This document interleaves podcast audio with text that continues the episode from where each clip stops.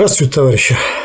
На одном из э, популярных порталов э, опубликованы итоги эксперимента э, по осуществлению четырехдневной рабочей недели в ряде европейских стран.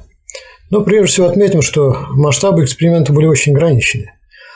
В нем были задействованы 33 компании с общей численностью занятых 900 человек. Причем заметим, что это были компании не из сферы производства. Э, но тем не менее, тем не менее, э, некоторые итоги этого эксперимента э, достаточно показательны. Но было отмечено, во-первых, что производительность не упала, возросла, хотя мы понимаем с вами, что измерить производительность в сфере, скажем, медицины достаточно проблематично, но тем не менее, может быть, это просто брали э, выручку на одного работника. Значит, доходы компании не уменьшились, а часто возрастали. Это при том, что участники эксперимента, я имею в виду предприятия, брали на себя обязательство не уменьшать заработную плату. Так вот, э, все это произошло без уменьшения заработной платы. И э, финансово-экономические показатели предприятий не ухудшились, а в ряде случаев улучшились. Значит, причем речь идет о том, что четырехдневка э, вводилась э, без увеличения э, продолжительности оставшихся рабочих дней, то есть без сжатия рабочей недели. То есть остальные рабочие дни были по 8 часов, то есть в таком традиционном формате. Поэтому фактическая продолжительность рабочего времени была 32 часа. Ну и отмечалось, что, разумеется, вот это такая работа положительно сказалась на настроении, на самочувствии э, работников, на их возможностях э, уделить э, время, дополнительное время своей семье. Да. Это все, конечно, очень положительные моменты, но отметим, что все-таки эксперимент был проведен э, в виде перехода на четырехдневную рабочую неделю, при том, что рабочий день э, не уменьшался. И э, вот уже приходилось обстоятельно говорить о том, что такая форма сокращения продолжительности рабочей недели не самая лучшая. Почему? Потому что на рабочих буднях, на трудовых буднях – превращение свободного времени не произошло у этих работников. Ну и вот, скажем, такие показатели, что в среднем э, в день э, значит, продолжительность занятий физкультурой и спортом у участников эксперимента возросла на 6 минут. Вы прямо таки думаешь, ну это вот надо же, целый день свободный, а в среднем на 6 минут. И это вполне объяснимо. То есть э, дополнительный выходной день дал возможность э, заниматься, скажем, дополнительно э, полчаса, да, физкультурой, ну, больше, сказать, не каждому позволяет здоровье, да и это действительно не оптимально, то есть пытаться в один день впихнуть физическую нагрузку, которую надо было распределить бы в рамках всей недели. Да? Ну и вот сказать, эти дополнительные полчаса, собственно, вот что э, обеспечило прирост э, времени занятий э, физкультурой и спортом. А в рамках будней, сказать, не могло произойти дополнительное увеличение занятий физкультурой и спортом. То есть проявляется вот эта ограниченность возможности использовать свободного времени, если вместо сокращения каждого рабочего дня на один час – это сокращение используется в такой форме, что выделяется дополнительный выходной день, а на буднях ничего не изменяется. Ну, вот на буднях ничего не изменилось.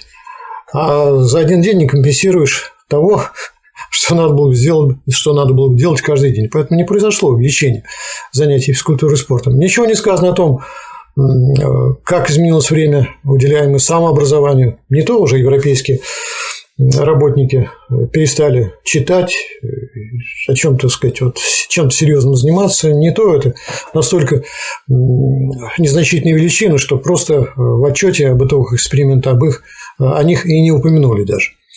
Ну вот, собственно, это можно было предвидеть, что подтвердилось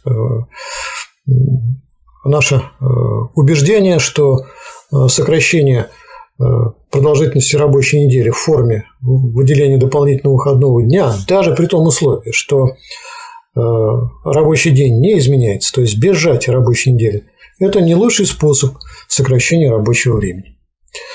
Ну и вот все эти положительные итоги дали основания говорить о том, что надо что-то менять в существующих графиках рабочего времени. Но вот э, я все-таки обращаю внимание, что э, речь не шла о сокращении рабочего времени в производстве, это первое. Да. А, а во-вторых, э, вот то, что четырехдневка – это форма сокращения рабочего времени тоже далеко э, не широко поддерживаемый факт э, в Европе. Поэтому говорится о том, что проводятся эксперименты э, в других странах, вот когда переходят на четырехдневку, и тоже сообщают, что, скажем, в Бельгии осуществляется переход на четырехдневку, при том, что рабочий день будет равен 10 часам вместо 8 часов, да, при пятидневке. Э, то есть, как мы видим, э, вот э, такие эксперименты, ну, они, конечно, полезны. Полезны, да, но носят чрезвычайно ограниченный характер. Это раз. Не затрагивают практически рабочих. То есть, это эксперименты в рамках офисов, где в небольших компаниях, где все друг друга знают, и такие полусемейные отношения, и какой-то, значит, отец э, семейства, да, может себе позволить вот э, провести такой эксперимент, выясняется, что он еще ничего не теряет, а положение работника ухудшается, и эта вот семейная атмосфера э, становится еще более теплой. Когда же речь идет о, сказать, производстве, о вещах, где есть заданный ритм да, совместного труда, где напряжение такое, так сказать, более, видимо, существенное, то есть где условия труда, похоже, что-то вот этой семейной атмосферы не наблюдается, и такие эксперименты не проводятся. Ну, по крайней мере, не проводились в рамках вот этого э, разрекламированного э, эксперимента. Э, то есть, другими словами, вот, скорее всего, судьба этого эксперимента будет такая, что, может, где-то еще повторят, ну, может быть, увеличит число участников – скажем, будет не 33, а 100 участников фирмы имеется в виду, и работников количество, которое охвачено экспериментом, будет не 900, а, например, 3000. Ну, что это вообще поменяет? Э, в общем, э, таком плане, да, с точки зрения всех занятых, и особенно рабочих в европейских странах, да и не только европейских, ничего не поменяет, надо сказать.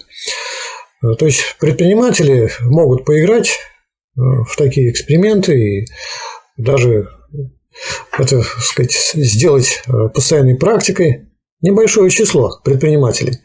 Но основная масса ничего, палец о палец не ударит, чтобы вот сделать этот шаг, ну, хотя бы в форме выделения дополнительного выходного дня при сохранении продолжительности рабочего дня. А если готовы сделать шаг, перехода к четырехдневке, то, разумеется, с уплотнением, с сжатием рабочей недели и стискиванием в один день рабочий уже не 8 часов, а 10 часов. Я думаю, бельгийские работники э, за голову схватятся, потому что вот в таком режиме они уж не работали, наверное, 100. А вот э, в порядке эксперимента, значит, это теперь будет сделано в 21 веке и под предлогом заботы работниках под предлогом о том, что как-то в заголовке говорится, что значит, миллионы людей мечтают о четырехдневке. Вот думаю, что такой четырехдневки никакие миллионы не мечтают, безусловно. Ну, единственная страна, где шестичасовой рабочий день э, вполне определенно вводится, э, то есть говорится о том, что сокращается именно смена да, не неделя, а вот происходит, происходит сокращение смены. Неделя – это же очень неопределенно. Вот вы выдали дополнительный выходной день, сохранив продолжительность рабочего дня неизменной, рабочая неделя сократилась. А там говорится о сокращении рабочей именно смены. Но дело в том, что Исландия там это такая величина, там население-то э, несколько сот тысяч человек, и работников-то, значит, поделите на два. То есть это э, пример, который никому не служит примером, потому что все говорят, ну, это Исландия, там все что угодно можно делать, потому что не за счет промышленности живет, не за счет производства эта страна. Но я пример ничему, так сказать, э, ничего, ни в чем не убеждает.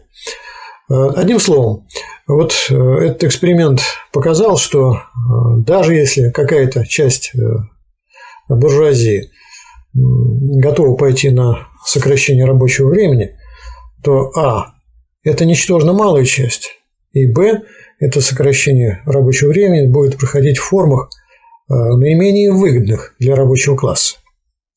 Ну, а я уж не говорю о том, что под предлогом э, сокращения рабочей недели э, будет осуществляться, скорее всего, и чаще всего именно осуществляется сжатие рабочей недели, когда те же 40 часов Э, втискивает только теперь уже в 4 рабочих дня.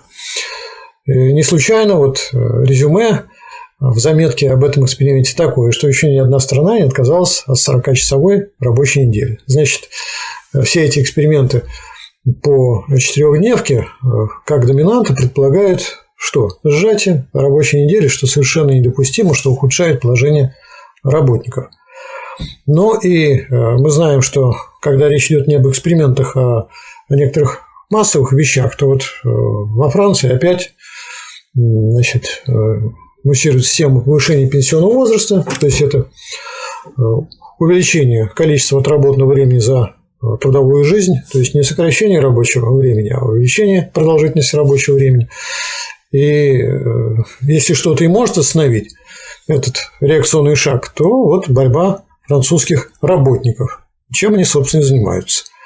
То есть, действительное сокращение рабочего времени в форме наиболее выгодной для работников, то есть в форме сокращения рабочего дня, требует массовой э, борьбы рабочего класса, других э, отрядов наемных работников, борьбы, организованной профсоюзами, ну а душой этой борьбы, конечно, должна выступать партии рабочего класса. Вот насколько слабы партии рабочего класса, настолько и не развернута борьба за сокращение рабочего дня в европейских странах.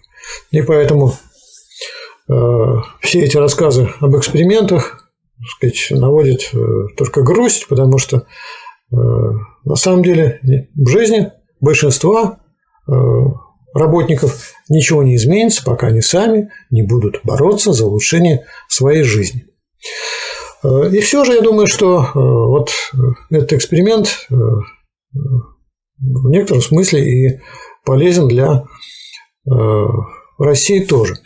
Ну, во-первых, мы помним, что два года назад вопрос, или точнее говоря, несколько лет назад вопрос о четырехдневке у нас поднимался, поднимал Дмитрий Анатольевич Медведев. Потом он, значит, еще в 2021 году об этом тоже говорил. Но, как мы знаем, значит, российские предприниматели в те времена, ну, достаточно спокойные времена, надо сказать, э, встали насмерть и заявили о том, что внедрение такой практики, правда, непонятно, что они имели в виду, сжатие рабочей недели или э, значит, сокращение рабочего времени, э, поведет к увеличению издержек и поэтому нерационально. Ну и вот как мы знаем, э, даже никаких экспериментов не проводилось, хотя, в принципе, скажем, обстановка ковида к этому располагала.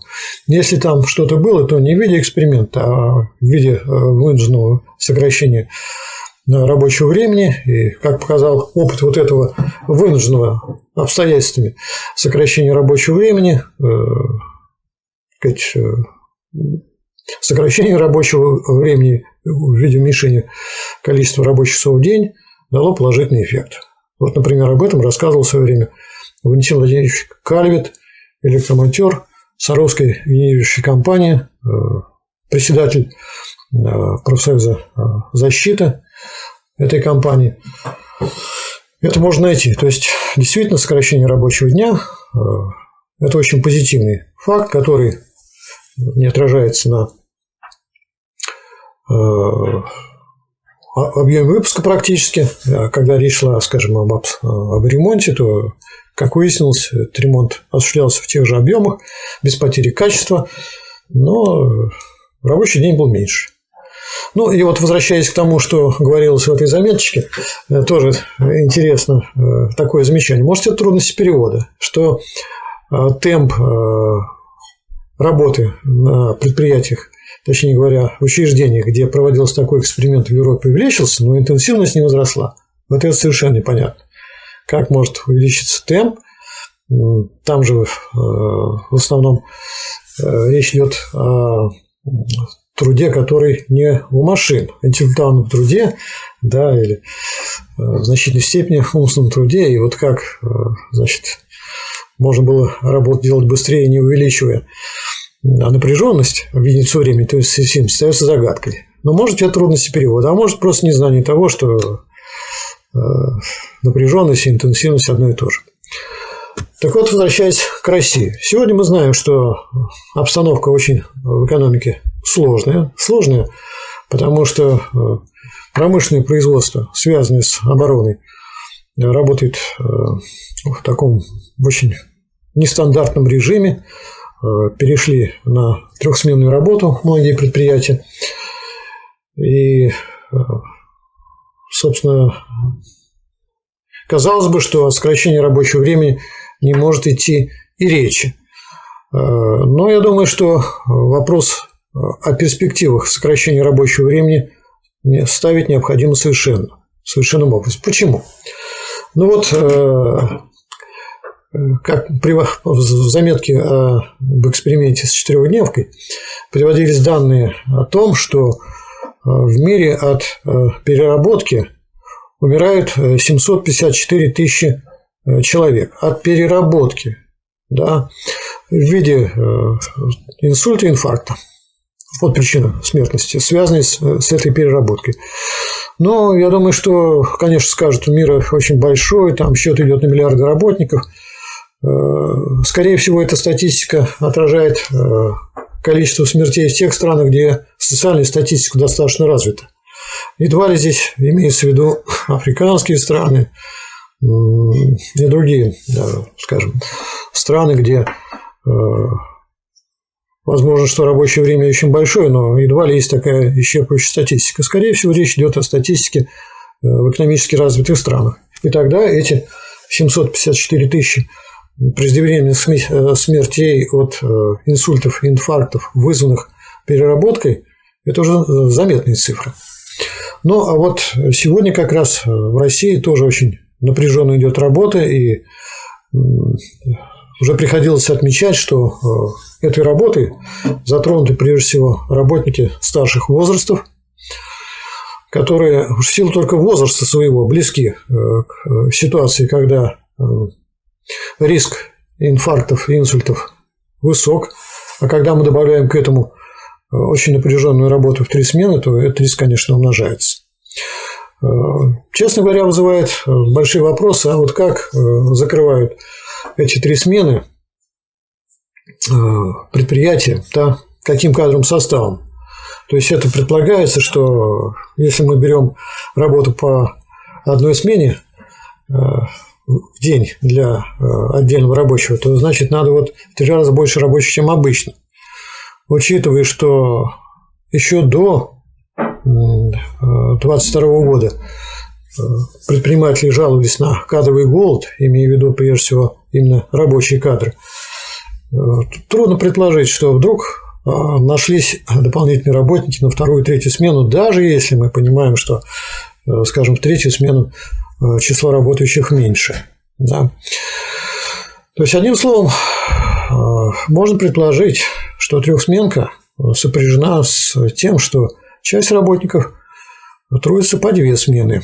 Ну, а потом переходящая вот эта третья смена, и э, поскольку она ночная, то, видимо, там идет определенный отдых, и потом выход в две смены, дневную и, по сути, вечернюю и так далее. То есть это работа сверхнапряженная. И вот в условиях этой сверхнапряженной работы статистика о смертности, связанной с переработками, это серьезное предупреждение. И мы понимаем всю напряженность и ответственность данного момента, необходимость значит, увеличения объемов выпуска. Но также надо и понимать, что вот если в таком режиме работа затянется, ну, не на несколько месяцев, а на год и, и даже больше, то э, в конечном счете это вернется выбытием значительной массы работников с производства или вследствие потери трудоспособности, ну или в смерти, или в случае прямо э, смерти. Да? И поэтому э, нельзя связывать перспективу э, работы российского производства, в том числе оборонного, э, с продолжительностью работы сверхнормальной в расчете на одного работника. Нельзя связывать с этим перспективу. Значит, перспективу надо связывать с совершенствованием организации производства, э, с внедрением новой техники, ну и с привлечением новых рабочих кадров. И э, мы с вами понимаем, что какую из задач не возьми сегодня, это задача проблемного характера, то есть трудно разрешимая. Значит, ну вот если начать с рабочих кадров, то, конечно, готовят рабочие кадры в профессионалитете, то есть в колледжах и так далее. Но пока еще этот приток э, небольшой, незаметный, и он, конечно, не обеспечит э, потребностей э, увеличения производства за счет увеличения численности занятых. Тем более, что происходит и выбытие тоже, безусловно. Э, по состоянию здоровья, по возрасту, э, каждый год. Да. И это надо принимать во внимание. Значит, что касается обновления оборудования, то здесь мы знаем, что тоже есть сложности, поскольку, э, разумеется, значит, страны, которые нам противостоят, перекрыли каналы, импорт оборудования. Ну, если эти каналы сохраняются, они значительно удлинились. И я думаю, что все-таки и состав импортируемого э, в России оборудования тоже по своей номенклатуре стал беднее. Есть проблемы здесь, конечно. Но что касается совершенствования организации производства, ну вот это, что называется, лежит на поверхности, но здесь требуется активная роль самих работников. Да? И э, чтобы осуществлять эту рационализацию, то, конечно же, э, необходимо выделять для этого время. И поэтому э, вот как бы ни показалось это странным, а на самом деле это нисколько не странно, и никакой это не парадокс. Вот в условиях такого напряженного ритма работы, в условиях вот такого напряжения сил, отдача растущая от труда требует сокращение рабочего времени. Но я подчеркну, что сокращение рабочего времени здесь э, предполагает строго целевое использование свободного времени. Э, я напоминаю, что свободное время – это время для свободного развития работников. И когда мы говорим, скажем, о повышении квалификации, да, рационализации деятельности, то, несомненно, это есть или прямое развитие работников, или Э, такой вид деятельности, который, хотя имеет своей целью э, достижение другого результата, но по сути представляет собой тоже э, развитие работников, которые, в принципе, недостижимо, я имею в виду развитие, в рамках самого производственного процесса, потому что надо подумать, как лучше сделать, а не просто делать. Да? Потому что делают уже в соответствии с определившейся технологией. А надо еще подумать, а нельзя улучшить технологию? Это другой вид деятельности, на самом деле. И вот для того, чтобы осуществлять э, совершенствование организации производства, то, что э, в 20-е годы, годы называли рационализацией, безусловно, требуется специальное время.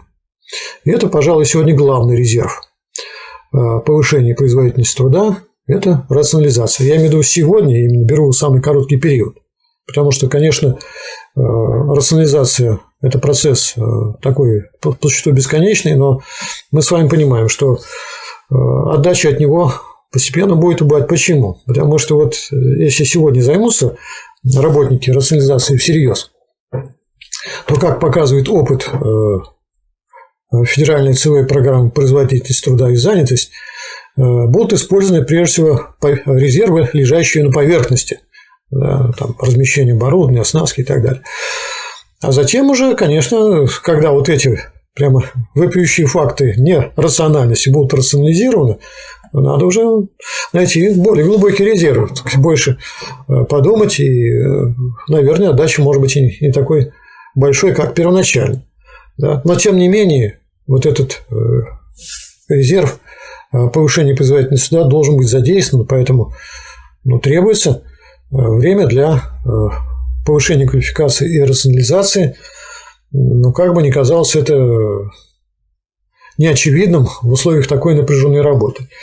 Но еще раз подчеркиваю, что сокращение э, рабочего времени для этих целей, между прочим, будет иметь своим эффектом э, повышение интенсивности труда. Я вот э, все-таки не использую такое странное разграничение, которое европейский источник, что темп увеличился, а интенсивность не возросла. Возрастет интенсивность, потому что сейчас люди вынуждены свой ограниченный запас сил – раскладывать на большее количество часов, когда труда непосредственно, когда это труд э, будет уменьшен, и тем более здесь, возможно, еще и перемены видов деятельности, скажем, потрудились там часть смены, значит, потом, скажем, час на работу в рамках э, производственного совещания или э, на обучение новым приемам работы – да, потом снова потрудились, вот э, перемена видов деятельности тоже, между прочим, умножает силы самого э, труда, да, используя в труде, э, так сказать, энергию. Все это принесет, так сказать, заметную отдачу. Но это надо делать, это надо делать, и, безусловно, здесь требуется и сказать, воля руководителей, но боюсь, что руководители задавлены текучкой, я имею в виду предприятий, руководители э, испытывают, э, так сказать, давление нехватки рабочих кадров. Им кажется нелепая мысль о том, что сокращая рабочее время, можно э, в какой-то степени компенсировать дефицит труда, да, обнаружившийся сегодня. Но вот этот парадокс, тем не менее, разрешим, как я уже сказал. Ну и, видимо, здесь не обойтись без того, чтобы сами работники, прежде всего рабочие, добивались включения в коллективные договоры вот этих норм о введении э, сказать, э, часов. Как уж это будет распределено, надо подумать, это, наверное, на каждом предприятии виднее. Времени для э, осуществления рационализации и повышения квалификации в рамках рабочей недели. Это будет сокращение рабочего времени. Но такое сокращение рабочего времени, которое строго, повторяю, целевым образом используется для повышения производительной силы труда. Ну и, если хотите, по-другому можно это сформулировать, что для увеличения выпуска. Для увеличения выпуска. Здесь вот надо как-то вот сделать этот скачок, вырваться из этой колеи. И здесь речь идет не столько о рабочих, сколько о руководителях, которым ну, требуется организовать эти виды деятельности. Значит, э, далее. Ну хорошо, вот мы говорим о том, что тут не только перспектива сокращения рабочего э, времени для осуществления рационализации и повышения квалификации, а необходимость этого есть прямая. И чем дальше это откладывается необходимость, тем хуже для производства. Да?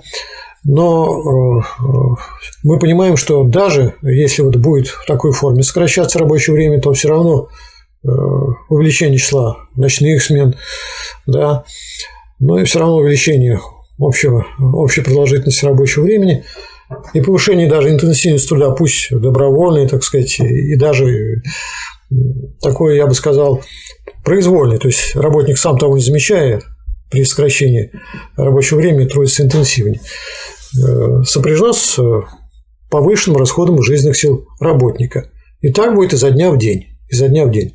Что это означает? Это означает, вообще говоря, что э, в определенный период времени, э, большой, если, если такой режим работы будет охватывать год, то значит вот в рамках года, а если два, то в рамках двух, э, двух лет это будет режим работы.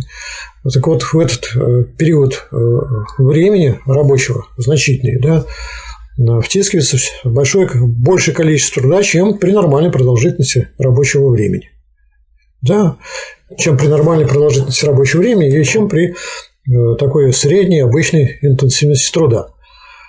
Э, но это должно уже быть компенсировано. То есть это повышенный расход жизненных сил работника. Чем он может быть компенсирован? Он может быть компенсирован правом на значит, выход досрочно на пенсию. Досрочно имеется в виду с тем, что сегодня установлено. А мы знаем, что совсем недавно было нормой 60 лет, теперь вот 65 лет. Неужели э, наши рабочие, которые трудятся в условиях э, трехсменной работы, и часто, видим, прихватывая вместо одной две смены, неужели они будут обязаны трудиться до 65 лет? Да? Не то, что там имеют право. Может, кто-то и захочет работать, да, пожалуйста, но если вот они обязаны трудиться до 65 лет. Это очень странно. Вот э, совершенно справедливо во время боевых действий, ну, что называется, так сказать, госслужба приравнивается э, к двум годам службы э, в мирное время. А здесь что мы имеем? Здесь что мы имеем? Здесь мы имеем тоже работу повышенной интенсивности, связанную с повышенными затратами труда, тем более пока еще никакого сокращения рабочего времени для целевого использования в целях рационализации и повышения квалификации еще не произошло, ну, так это тоже надо компенсировать. Тоже, чтобы люди понимали, что когда закончится такой напряг, он должен закончиться, безусловно, да, то, значит, они получат дополнительное э, время для отдыха. Но, по крайней мере, они могут перейти на более легкую работу, вот я вовсе не, не призываю людей, которые имеют льготную пенсию, сразу уходить, если здоровье позволяет. Но, с другой стороны, как мы знаем, льготные пенсии даются ведь не случайно. Если здоровье не позволяет, то человек э, должен, должен просто э, сказать, получать соответствующую пенсию. Он-то должен, имеется в виду, что такое, такая обязанность должна быть у государства по отношению к тому, кто так сегодня самоотверженно трудится.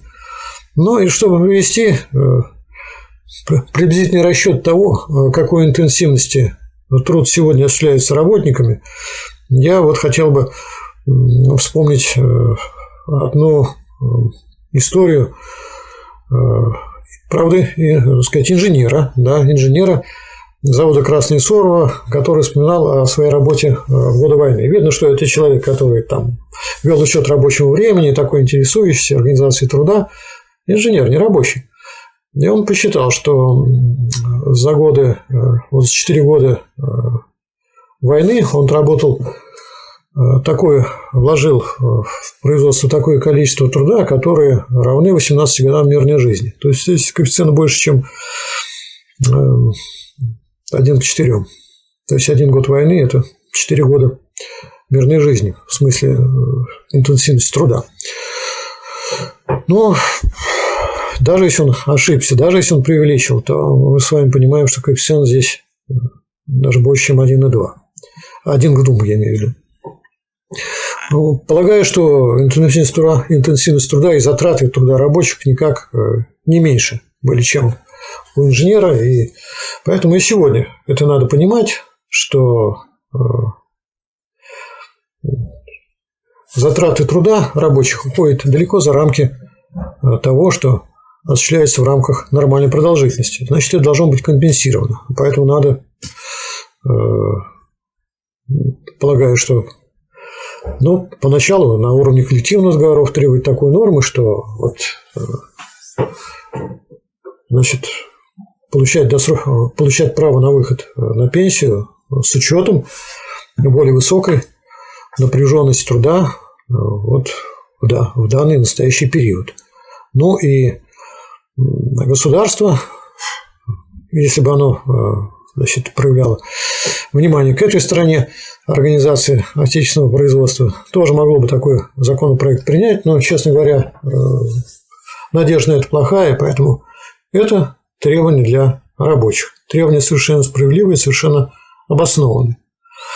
Тем более, что э, сказать, если э, вот сегодня идет год за два, да, то и сказать, как, какое-то количество даже 2-3 года, то на самом деле речь идет о досрочном выходе на пенсию в возрасте, ну, там, скажем, 62 года вместо 65. Ну, это, вообще говоря, еще не очень здорово. Не очень здорово. По сравнению с тем, что было буквально несколько лет назад. То есть здесь государство, ведь мы, как понимаем, проявляя капиталистический характер, палочку-то перегнуло. Ну вот, э, появился сказать, благоприятный момент для того, чтобы хоть как-то частично этот перекос, перекос э, продолжительности э, трудового стажа по сравнению с тем, что реально могут дать современные работники, этот перекос устранить. Ну, хоть как-то. Потому что ну, это будет мотивирующим фактором для рабочих работников, которые видят, что государство не только говорит «давай, давай». Тут не только без государства всем ясно, что «давай, давай», но проявляет э, внимание к тому, что вот это «давай, давай» должно быть вознаграждено. Хоть каким-то образом, чтобы это компенсировало э, повышенный расход сил и тем самым утрату здоровья. Вот в виде э, сокращения трудового стажа необходимого для получения пенсии. Ну, мы понимаем, что, конечно, вот возможности сокращения рабочего времени, даже в строго целевой форме, достаточно ограничены, вот именно в данный момент. Но тогда надо использовать то имеющееся нерабочее время максимально интенсивно для восстановления работников. Ну и еще раз говорю о том, что здесь просто необходимо совершенно э, осуществлять э, профилактику здоровья, то есть использовать профилакторию медицинские учреждения для восстановления сил работников. В обязательном порядке. В обязательном порядке. В общегосударственном масштабе. Без этого наши работники, к сожалению, э, послужат э, их сказать, трудовой путь подтверждением той печальной статистики, что переработки многократно увеличивают риск преждевременной смертности от инсультов и инфарктов. Поэтому э, сегодня э, перспектива э, сокращения рабочего времени в России не просто остается такой перспективой, а сегодня эта перспектива должна определять очень многое в организации труда современного рабочего класса и осуществлении тоже определенных коррективов в пенсионном законодательстве. Вот тогда успешно будут решены те задачи, производственные задачи, которые стоят сегодня перед нашей промышленностью. Вот такие размышления вполне естественно на фоне э, этого микроэксперимента с четырехдневкой э, в европейских странах и э, сказать, на фоне того, что сегодня Россия нуждается в сокращении рабочего времени вот в этих оптимальных формах. Но я понимаю, что для того, чтобы нужды рабочего класса, интересы рабочего класса были учтены, для этого рабочий класс должен заявлять о своих интересах самостоятельно. Для этого есть все возможности в рамках Конституции Российской Федерации, в рамках прав, которые дает Конституция, да, и прав, которые дает Трудовой кодекс России. Значит, это надо использовать. Ну и те рабочие, которые захотят, что же нужно делать, узнать, могут обратиться э, в общественное мнение Рабочей партии России, где как раз собрались люди очень опытные э, в использовании э, трудовых прав. А если они не очень опытные, то, по крайней мере, они уже стремятся к этому использованию, стремятся изучить эти права и использовать и реализовывать их на практике. За дело, товарищи. Спасибо за внимание.